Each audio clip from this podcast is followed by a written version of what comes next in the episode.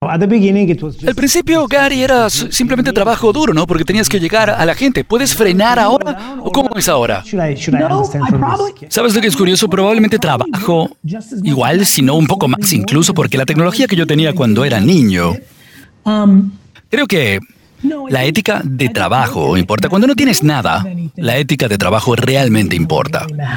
Pero, nuevamente, mucha gente habla de eso, de trabajar duro, y lo convierten en una palabra negativa donde se agotan, quedan extenuados. Esto es Estados Unidos.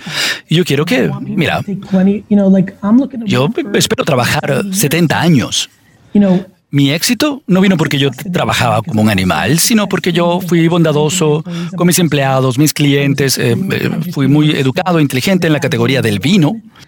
Invertí muchas horas educándome sobre comunicación moderna como email, internet, Google AdWords, YouTube, cuando la gente, la mayoría, no lo entendía. Esa es una buena descripción del trabajo durísimo, ¿no? Es como más elevado, me gusta. Sí, es como más elevado. Y para ser honesto, muchos de mis amigos, familiares, gente que ha trabajado conmigo, se molestan conmigo porque nunca hablo de ser inteligente, ¿no? Nunca, nunca digo que yo lo sea.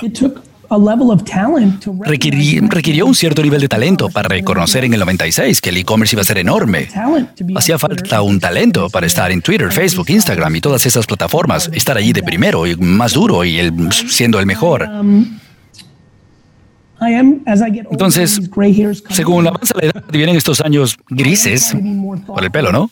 Pienso más eh, para, para hablar de esas particularidades de la historia. Es contexto. Hay cientos de miles de personas que financieramente, financieramente y con eh, impacto en negocios han tenido más éxito que yo, así que no se trata de lo genial que yo sea, sino que estoy dando todo lo que yo sé.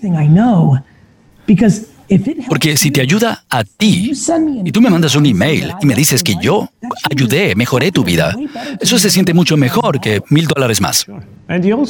Sí, a lo mejor creo que sentiste eso con la información, creaste un nuevo espacio, eh, información, ¿no? Entonces tenemos que compartirla para poder recibir más.